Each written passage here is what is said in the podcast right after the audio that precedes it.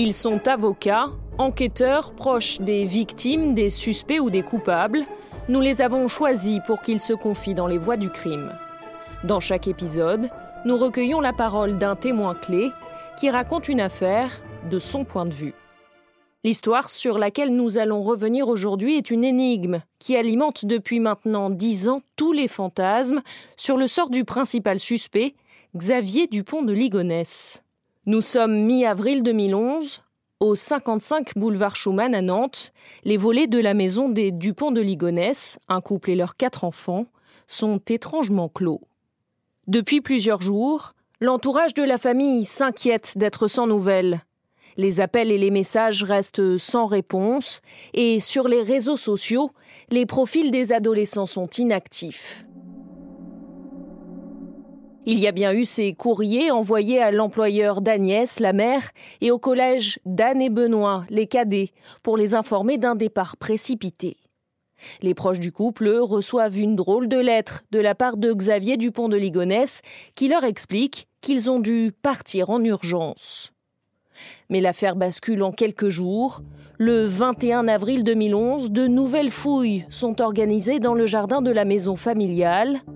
Sous la terrasse, sous une fine couche de ciment, les enquêteurs découvrent deux fosses. Là sont enterrés cinq corps, ceux d'Agnès et de ses enfants, Arthur, Thomas, Anne et Benoît. Xavier Dupont de Ligonnès, 50 ans, est introuvable. Je suis Diane Douzillet, journaliste police-justice à la rédaction de M6, et j'ai choisi de revenir sur cette affaire pour tenter de comprendre qui est l'homme derrière le masque du suspect numéro 1. La voix du crime de cet épisode, c'est Bruno de Stabenrath. Comédien, compositeur, écrivain, il était un très proche de Xavier Dupont de Ligonnès, son vieux copain avec lequel il sillonnait les rues de Versailles à mobilette, chantant les mélodies d'Elvis Presley à tue-tête. Il va nous raconter qui est cet homme qui fait partie des fugitifs les plus recherchés de France. Bruno de Stabenrath, bonjour. Bonjour. Vous avez consacré un ouvrage à cette affaire, L'ami impossible chez Gallimard. Xavier Dupont de Ligonnès, dont vous êtes un ami d'enfance, est aujourd'hui présumé innocent, mais il faut le préciser d'emblée, vous, vous êtes convaincu de sa culpabilité dans ce quintuple homicide. J'ai deux certitudes dans, cette affaire. J'ai la certitude que Xavier est coupable. De toute façon, euh, quand vous étudiez les dossiers de police, euh, il y a tellement d'invraisemblances et de vraisemblances. Mais tout ce qui est factuel euh, accuse nommément Xavier, qui aurait voulu tuer sa famille, sinon, bref.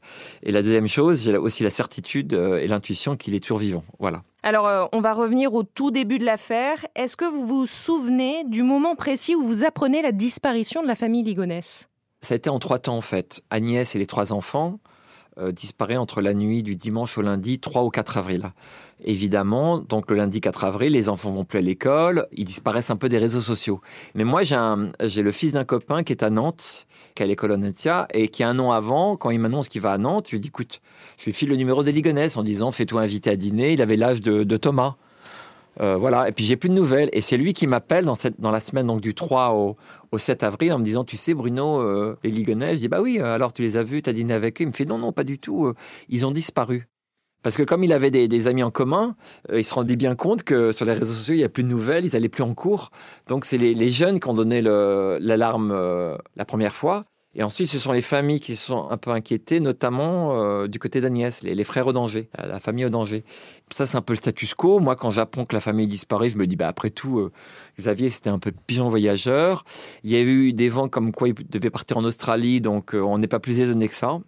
Et puis le 8, donc le samedi et le lundi, arrive la fameuse lettre Coucou tout le monde. Alors cette lettre est capitale, hein. c'est elle qui vous fait basculer dans le doute, c'est l'élément qui vous fait prendre conscience que la situation est inquiétante. Moi, j'en aurais connaissance que deux jours après, où là, il envoie un peu aux proches et à ceux de Nantes, notamment Emmanuel Teneur, l'ami d'enfance euh, de Xavier. Et là, il annonce que la famille était euh, exfiltrée par la DEA. Évidemment, ça tient pas la route, quoi, parce que quand vous travaillez euh, pour la brigade des stupes américaine ou même française, vous en parlez jamais, quoi.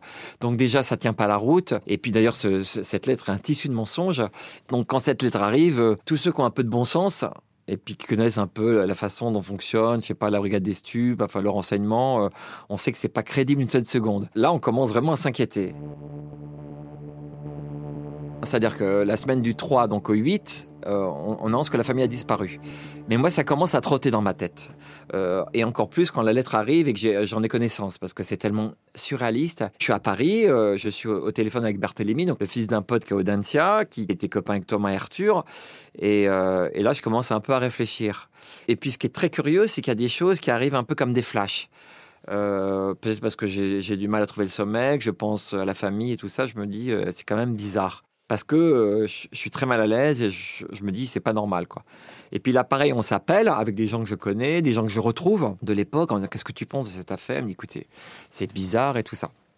Et puis tout ça est extrêmement, euh, on va dire, on, est dans deux zones un peu bizarroïdes jusqu'au jeudi 21 avril où là on découvre les corps quoi, le matin. Bah là c'est terrible. Bruno de Stabenrath, euh, dans votre livre L'ami impossible, vous expliquez en détail comment les enquêteurs ont réussi à découvrir les corps, notamment grâce à certains éléments euh, troublants. D'abord euh, dans la lettre Coucou tout le monde, puis ensuite avec une erreur, une erreur de dosage de ciment. Oui, il faut revenir euh, à la matinée du jeudi 21 avril, c'est-à-dire qu'on va annoncer une disparition inquiétante de la famille Ligonès. Mais la veille au soir, donc le mercredi 20, le, procureur rencontre le commissaire et là il commence à analyser toutes les cartes bleues de Xavier. Et là, qu'est-ce qu'on voit? On voit qu'il y a de la chaux. Alors la chaux, on sait pourquoi c'est. On sait qu'il y a du ciment euh, court.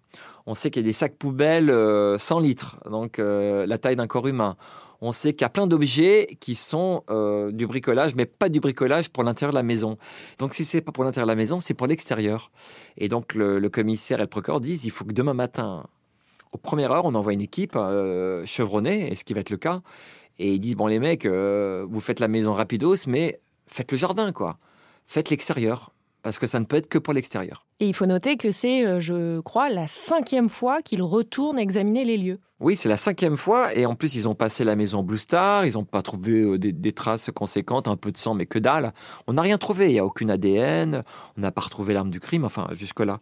Et donc euh, ce matin-là, ils envoient l'équipe aux aurores. Et puis là, c'est une capitaine de police. Ils font tout le jardin. Elle va au fond du jardin. Bon, c'est un peu le bordel. La pelouse est en très mauvais état. Puis elle se retourne vers la maison. Euh, elle voit la terrasse qui est assez basse. Elle se rapproche de la terrasse. Et puis là, il y a deux choses euh, qui, viennent en évidence. La première chose, c'est euh, qu'elle se souvient dans la lettre Coucou tout le monde, Xavier avait mis en post-scriptum et pour tout le, fouillis qu'il y a sous la terrasse, c'est pas la peine de le ranger.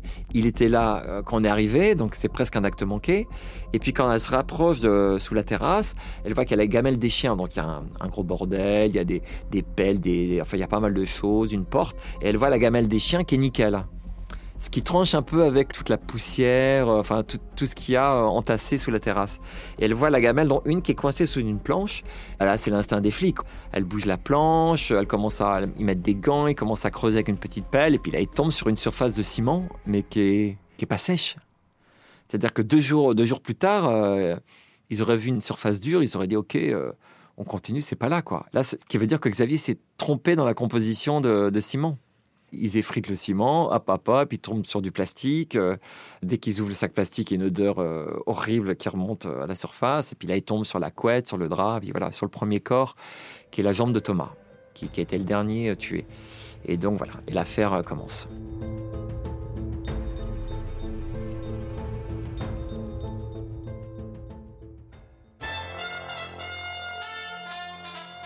À Nantes, on ne parle donc plus ce matin de disparition inquiétante, mais clairement d'une enquête criminelle concernant euh, cette famille, a priori sans histoire, dont on était sans nouvelles hein, depuis le début du mois d'avril. L'enquête s'est accélérée soudainement hier en fin de matinée quand une jambe a été retrouvée enterrée sous la terrasse de leur maison.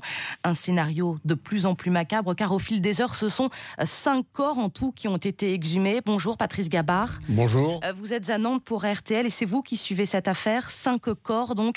Il s'agit de celui de la mère de famille et de ses quatre enfants. Oui, des corps qui étaient enroulés dans des sacs de couchage et que les policiers ont retrouvés dans une fosse sous la terrasse, une fosse qui aurait été creusée à cet effet. Tous ont semble-t-il été tués par arme à feu, ce que devraient confirmer les autopsies qui auront lieu à partir de ce matin. De cette fosse, les policiers ont aussi retiré les deux chiens de la famille de Labrador qui, selon plusieurs voisins, hurlait à la mort il y a maintenant un peu plus d'une douzaine de jours. Il faut savoir que depuis le début de cette enquête pour disparition, les policiers ne comprenaient pas notamment comment Arthur, l'aîné de la famille, qui avait une petite amie et qui avait fait sa vie, avait pu disparaître comme cela sans même la prévenir. C'est ce qui les a conduits donc hier à fouiller sous la terrasse et faire cette macabre découverte. Donc là, on découvre que Xavier Dupont de Ligonnès ne fait pas partie des victimes, des corps retrouvés.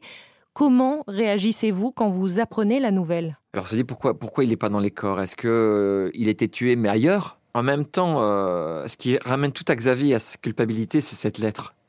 Parce que la lettre de Coucou tout le monde, d'abord c'est du Xavier typique, c'est-à-dire qu'il donne des ordres à tout le monde en disant euh, euh, récupérer les affaires, les sacs, Emmanuel tu vas régler les factures EDF, toi tu vas faire ça, enfin le matériel informatique a disparu, mais la seule chose dont il ne parle pas, et que tout le monde a vu depuis six mois, que tout le monde connaît, c'est la carabine 22 long rifle. Et cette carabine, elle vient d'où?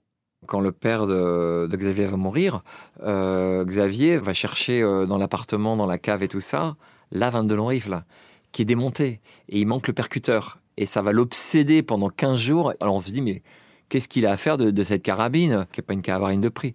Donc on, pense que qu'il déjà pensé à, à commettre ces crimes, quoi. Et là, il fait une erreur monstrueuse. Au lieu de dire euh, ah oui, quant à la carabine 22 euh, que j'ai hérité de papa, euh, je l'ai vendue sur internet ou, ou enfin là, il l'aurait, l'aurait pas fait parce qu'il y aurait eu des traces, mais je l'ai vendue à une brocante, on n'aurait jamais retrouvé la trace. Là, il parle de tout, des voitures, des chiens, et à chaque fois, c'est, faux. Il dit que les chiens les a donnés.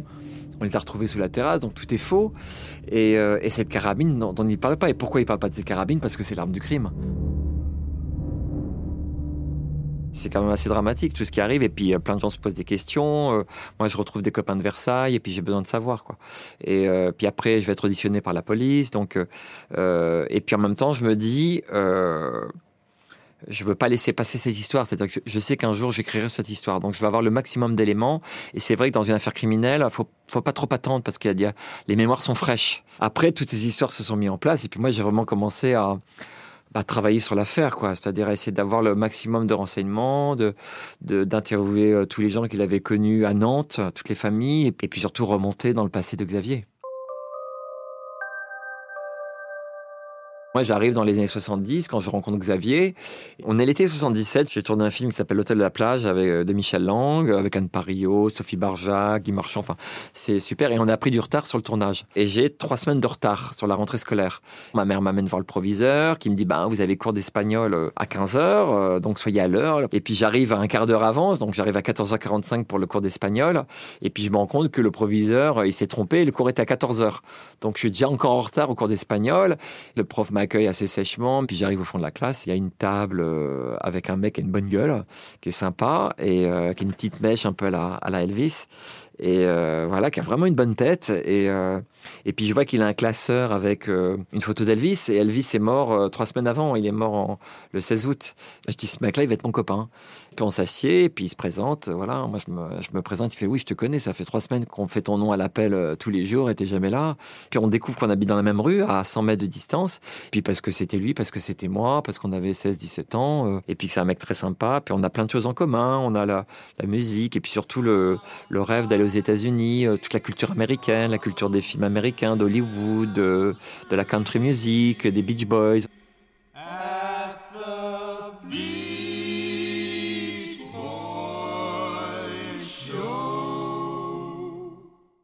savez, quand vous êtes adolescent, vous réfléchissez pas, vous êtes copain avec quelqu'un parce que voilà. On va dire que ce premier choc euh, affectif, il a perduré euh, jusqu'à aux dernières fois où j'ai vu Xavier, c'est en 2008. C'est-à-dire que chaque fois qu'on se voyait, il y a cette espèce d'adolescence, de, de, paradis perdu qui remonte à la surface de façon très forte.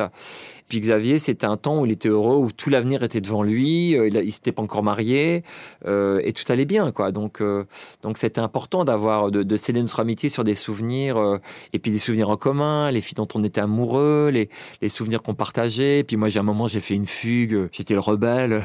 j'ai quitté ma famille et c'est quand même euh, Xavier et sa maman qui m'ont recueilli. Donc, tous ces souvenirs, ils, ils, ils sont importants. et puis surtout, je voulais pas que quand tout d'un coup euh, Xavier devient criminel numéro un, je voulais pas qu'on le résume à ses crimes. Alors c'est vrai, je dis Xavier, c'est un mec bien jusqu'à la veille des crimes. C'est sûr qu'après j'ai découvert qu'il avait fait des choses qui n'étaient pas terribles. vraiment. Même s'il y avait derrière une souffrance, mais colossale, quoi, colossale.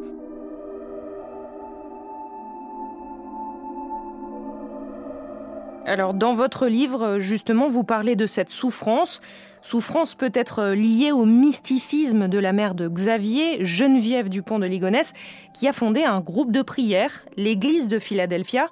Alors ce qui vous fait repenser à ça, c'est la façon dont les corps de la famille d'Agnès et de ses enfants ont été enterrés. C'est vrai que la chose qui se met en place, c'est peut-être aussi le côté rituel le côté rituel des corps qui sont retrouvés avec des statuettes de la Vierge, euh, enfin que des objets religieux, quoi, des petites croix, une médaille miraculeuse, enfin tout le, toute la brocante catholique versaillaise religieuse qui moi ne m'étonne pas parce que c'est tout à fait euh, comment dire c'est ce qu'on ferait quand on enterre les gens qu'on aime. Et toute cette mise en scène tout d'un coup me ramène c'est vrai, à la jeunesse de Xavier et à des choses qui me reviennent en mémoire quand il me disait, oh bah, tu sais, ma mère est un peu folle, euh, elle a des visions et tout ça, mais il me le disait de façon très sympathique. Et comme dans notre éducation, on va dire un peu catholique traditionnelle, on a, on a le, culte des, mystiques comme euh, Bernadette de Lourdes, Bernadette Soubirou, euh, Marthe Robin, la grande mystique, le Padre Pio, Catherine Labouré, enfin, tout ça, ça nous étonne pas. Et quand il me dit ça, c'est, moi je connais la mère de Xavier, elle est, une très belle femme, très intelligente, et, pourquoi pas finalement? Il n'y a, rien de mal à tout ça. Si tu veux longtemps après que je vais comprendre que, en fait, qu'il s'agissait d'un groupe de prière. Hein. Je ne dis pas secte parce qu'ils auraient pu devenir une secte s'ils n'avaient pas échoué mais on peut considérer que le groupe de prière Philadelphia n'a jamais dépassé 35, 40, 45 adhérents. Mais ils ont été efficaces quand même. Alors quel est le, fonctionnement de Philadelphia? Quel est le but? C'est un mouvement euh, initié par Geneviève de Ligonnès au début des années 70 autour d'un homme euh, assez riche euh, qui habite pas très loin de Nantes, qui a un grand château qui s'appelle Jean de Saisie. Et, toute sa famille, les cousins. Et alors, je pense que d'abord, c'est une grande amitié qui se lie dans à la fin des années 60 à Versailles. Jean de Saisie va être ému par cette femme, Geneviève, qui est un peu euh, laissée tomber, enfin qui est un peu abandonnée par son mari, et qui se retrouve un peu mère euh, avec trois enfants. Donc il y a Véronique, euh, Xavier et Christine. Et puis il va les aider, il possède un appartement à Versailles. Enfin, il va aider la famille. Et comme Geneviève est quelqu'un de très mystique, de très ésotérique, elle va fonder une espèce de mouvement religieux, alors assez spécial, un peu, on va dire, on va dire un peu apocalyptique, c'est-à-dire qu'il refuse le pape ils disent en fait que l'Église catholique est en place, c'est pas la bonne, euh, c'est tout juste il n'y a pas Satan qui est aux commandes, et donc ils vont mettre en place ce mouvement euh, avec leurs propres messes, euh, leurs propres religieux qu'ils vont choisir, parce qu'ils ont besoin d'une caution religieuse, ils ont besoin de prêtres, on va dire de professionnels du culte pour valider les messages que Geneviève reçoit de là-haut, parce que elle les reçoit, on va dire, en message automatique. Elle ouvre un carnet et toc toc, elle écrit. Alors parfois, elle écrit des trucs incroyables. Emmanuel Teneur, par exemple, me disait qu'elle disait euh, Emmanuel, euh, débarrassez-vous de votre chien, arrêtez de fumer et genre éteignez la télé. On pense qu'elle réglait tous ces problèmes un peu factuels avec euh, grâce au message. Donc ce qui n'était pas très sérieux. Mais tout le monde adhérait, quoi. C'est ça qui était terrible. Et que Philadelphia, c'est on va dire l'église la plus pure qui va survivre au, grand cataclysme qui va tuer tout le monde, quoi. Et seul Philadelphia sera sauvé. Geneviève, elle inaugure euh, ce qu'on va appeler le jardin. C'est-à-dire le jardin, c'est les, proches, le premier cercle où chacun un nom de fleurs, jacinthe, prime vert, grand rosier. Et Geneviève, elle a besoin, je pense, pour appuyer euh, son mouvement, euh, d'une caution religieuse. Et donc, ça va être un Shannon Corse qui s'appelle le Shannon Ridolfi qui est un espèce de prêtre comme ça, originaire de Corse, d'un petit village, qui va adhérer aux thèses de Geneviève. Ce qui est très important parce que dans un groupe de prière, quand vous avez une espèce de voyante euh, ultra lucide, euh, d'avoir le, poids d'un chanoine, euh, c'est important. Et quel est le rôle de Xavier là-dedans? Xavier, c'est l'élu. Xavier, c'est l'élu, ça veut dire qu'il y aura. Le chanoine Ridolfi sera un peu le pape universel. Il y a le beau-frère de Xavier, que j'appelle Julien dans le livre, qui lui sera un peu le président de la nouvelle société. Il y aura Xavier qui sera l'élu, donc numéro 3. Donc tout se met en place. Et malheureusement, le chanoine Rodolphe va mourir. Donc c'est le père Guigon, qui est le, un père, euh, un ami de Geneviève, qui va être la nouvelle caution religieuse. Et puis voilà. Dans ce groupe de prière, euh, Philadelphia, il y a aussi Agnès, que Xavier a rencontrée très jeune. Quand je rencontre Xavier euh, en 77, très, très rapidement, un an, deux ans après, il va rencontrer Agnès. Euh, qui, est, jeune, hein, et euh, il va avoir un début d'histoire d'amour. Mais Xavier, c'est un pigeon voyageur, il va très vite partir aux États-Unis, et puis euh, un été, il va rencontrer cette fameuse Allemande, qui est Claudia, qui est une belle teutonne avec tous les attributs qu'il faut, qui est tout le contraire d'Agnès, qui va être un peu une révélation pour Xavier. Et Xavier va rompre les fiançailles avec Agnès, qui à ce moment-là va se retrouver seule, vraiment très seule. Et c'est là où elle va se rapprocher de la famille de Xavier. c'est là où elle va devenir vulnérable. C'est là où elle va devenir on va dire, une cible pour, euh, pour Philadelphia, parce qu'elle va être vraiment euh, dans la secte, euh, dans le groupe de prière, Agnès, hein, et pendant tout le temps où Xavier ne la voit plus. Ce qui va lui permettre de rester en, relation avec Xavier jusqu'en 89-90, quand Xavier va revenir des États-Unis et va l'épouser. Et à ce moment-là, Agnès a eu une liaison avec un garçon qui s'appelle François, qui n'a pas reconnu le, le bébé, qui s'est même barré quatre mois après alors qu'Agnès était enceinte. Et Xavier prend le, prend le tout, quoi.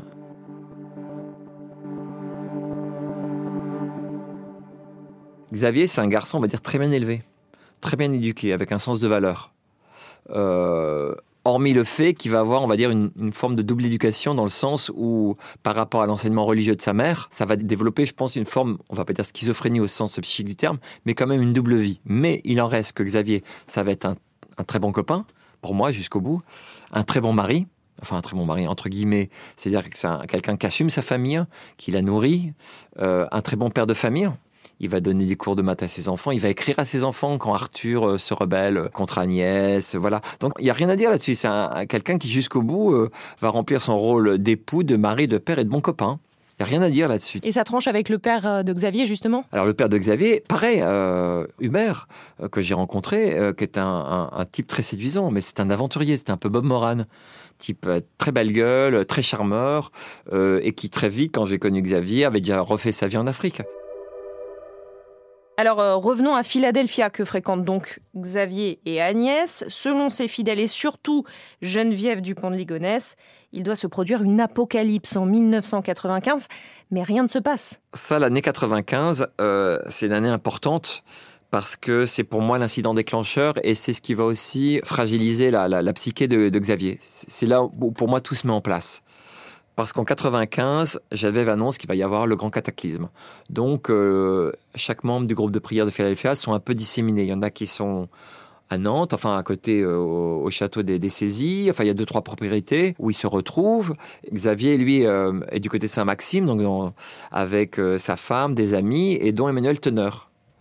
Et alors, juste pour remonter un peu avant, Emmanuel Teneur, qui est toujours le grand copain de Xavier, qui habite pas très loin de la maison de Xavier dans le Midi, euh, lui a pris des distances avec Philadelphia parce qu'il a compris que c'était. Euh, et puis lui, quand on lui a dit qu'il fallait euh, se débarrasser de son chien, d'arrêter de fumer, il déteste ça. Mais il l'a pas dit à Xavier parce qu'il va toujours être ami avec la famille et toujours ami avec Xavier.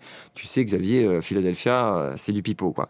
Et quand Xavier l'appelle pour lui dire viens à cette réunion, il va se passer quelque chose de très important. Il y a un message divin qui va arriver. on va retrouver le chanoine. Alors tu parles, le chanoine, il est mort il y a cinq ans. Alors Emmanuel y va, et puis euh, bah là, il y a un dîner euh, qui est préparé, euh, et puis il se passe rien, quoi. Xavier a l'air très déçu, Agnès, elle dit rien, Emmanuel, il rentre chez lui, puis trois, quatre jours après, parce qu'à l'époque, ils travaillaient, ils étaient tous les deux représentants de commerce. Il vient voir Xavier, il fait Xavier. Alors ça, c'est une phrase qui peut pas être inventée. Il dit Xavier, est-ce que je peux libérer ma parole? Tu sens qu'il fallait qu'il réfléchisse bien à ce qu'il allait dire. Et il lui dit Xavier, est-ce que tu penses réellement que le chanoine allait ressusciter, qu'il allait se passer l'apocalypse? Et là, Xavier lui fait euh, Oui, Emmanuel, je le pensais vraiment. Et là, Emmanuel se dit Oula, c'est plus grave que je le pensais, quoi. Et on comprend à quel point euh, ben Xavier, il a cru sa mère jusqu'au bout. Et là, c'est un monde qui s'écroule parce que jusqu'en 95, euh, Xavier, alors qu'il était très doué pour les études, euh, il était assez brillant, son père était ingénieur. Enfin, pour moi, Xavier, c'était vraiment. Euh, il a eu son bac avec un an d'avance. il a fait un peu Assas, un peu l'école des cadres, mais en fait, il voulait voyager. Il est aux États-Unis. Il s'en faisait pas. Pourquoi? Parce que il est comme quelqu'un qui va faire un héritage. Si on te dit qu'à 30-35 ans, tu vas être un peu le roi du monde, qu'est-ce que tu vas te mettre à travailler? Donc Xavier, il avait trouvé un boulot euh, qui le faisait voyager, qui était ce boulot de voyageur de commerce. Puis il a rencontré Agnès, ils ont mis une famille en route. Et heureusement, 95, quand il se passe ce qui se passe, euh, Xavier a une famille, des enfants qui arrivent tous les deux ans, et voilà. Donc ça lui permet, si tu veux, de le remettre un peu sur les rails. Et puis en même temps, il a épousé Agnès, qui a quand même... Euh, pas mal d'argent. Ils ont un théâtre à Paris, euh, les Hauts-d'Angers. Donc, c'est une famille qui a, beaucoup d'argent, quoi. Comme ils partagent, ils font 50-50, euh, enfin, surtout Agnès, euh, ça va, quoi. Ils ont, ils ont un niveau de vie. donc, il va permettre à Xavier d'oublier un peu le, malaise qu'il doit ressentir par rapport à sa mère, par rapport au groupe de prière. Puis le, groupe de prière, il est quand même assez toxique. Hein. ça va vraiment, je veux dire, attaquer sa vulnérabilité, de son, psychique. Mais il est pris par sa vie de famille. On est en 95, voilà. Et puis moi, un an après, je vais avoir cet accident de voiture. Un an après, il va mettre un peu de temps, mais il va venir voir à l'hôpital. Et, là, c'est vrai que ça va un peu changer nos rapports. Euh, du fait que j'ai eu un accident très grave et que lui, si tu veux, il va pas se plaindre. tu me vois euh, à l'hôpital et tout ça, mais je vais comprendre quelque chose de, de grave qui s'est passé dans sa vie. Et pendant tout ce temps, vous, euh, quelles nouvelles avez-vous de la famille euh, Quelle relation avez-vous avec Xavier? Sur les décennies des années 80-90, nous, notre point de chute, c'est Versailles. Mes parents sont toujours à Versailles, sa mère est toujours à Versailles, elle est toujours à la même adresse. Donc on se, voit assez régulièrement, deux, trois fois pour les fêtes et tout ça. Ça s'effiloche un peu avec les années, mais comme les bons copains, euh, on se parle au téléphone, on va déjeuner. donc voilà, on a, on a nos habitudes, puis tout va bien, quoi. Ensuite, il va habiter Pornic au début des années 2000. Agnès euh, se désespère un peu, elle est, très seule, elle est un peu malheureuse, et euh, Xavier a de la famille à Nantes. Donc ils se disent finalement Nantes, c'est une grande ville, c'est une ville sympathique, il y a toutes les études, les collèges, les machins, on va aller à Nantes. Sauf que quand Xavier arrive en 2003 à Nantes, euh, il n'a pas d'argent et il n'a pas de fiche de paye. donc déjà, tu te dis, oula, quand même, le mec, ça fait, ça fait quand même presque 30 ans qu'il travaille comme voyageur de commerce, qu'il essaie de monter moi, je l'avais vu avant parce qu'il avait monté le site La route des voyageurs, la route des commerciaux. Enfin, j'ai jamais su parce que j'ai jamais compris. Ça, je peux le dire aujourd'hui. J'ai jamais vraiment compris ce qu'il faisait, quoi. Donc, quand il arrive en 2003 à Nantes, euh, c'est Emmanuel Teneur qui va, qui va être la caution euh, bancaire pour prendre la maison. Euh, évidemment, il n'en parle pas à Agnès. Donc Agnès, elle est un peu, elle est pas au courant de tout ça, quoi. C'est-à-dire de, la vie financière de, enfin si, elle voit bien que quand même, euh, qui pompe euh, quand même largement sur l'héritage, quoi. Et puis ils vont partir trois mois aux États-Unis, en Floride. Et là, elle va, être super Agnès parce qu'elle va emmener les quatre enfants. Bon, ils vont rentrer à l'hôtel, tu vois, ils vont louer un truc pendant trois, quatre mois. Et puis après, Xavier va rentrer la queue entre les jambes et, euh, et puis après avoir dépensé quand même une certaine somme, quoi. Il a essayé d'ouvrir une boîte là-bas, mais ouvrir une boîte, ça coûte de l'argent. Et puis, tu vois, Xavier, il avait des rêves, mais il allait jamais jusqu'au bout, quoi. C'était pas, c'était pas un gestionnaire, quoi. Donc, ils reviennent à Nantes. Et puis là, pour moi, à partir de 2003, c'est vraiment, euh, c'est là où il va se passer plein de choses terribles, quoi.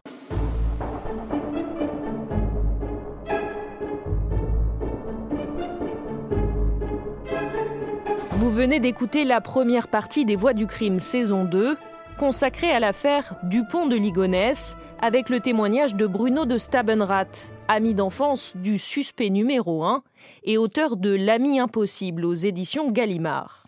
Dans la seconde partie, il nous racontera la descente aux enfers de Xavier Dupont de Ligonnès au début des années 2000, ce qui l'aurait conduit à commettre l'irréparable c'est un comportement de surpressif, c'est-à-dire que tout monte en puissance. C'est-à-dire, euh, je vais être acculé, qu'est-ce que je fais de ma famille euh, et, je pense que c'est à ce moment-là, ou deux ans avant, il sent qu'il va vers le mur, euh, et c'est là où, toute la psychologie un peu déviante va se mettre en place et qui va décider de supprimer sa famille.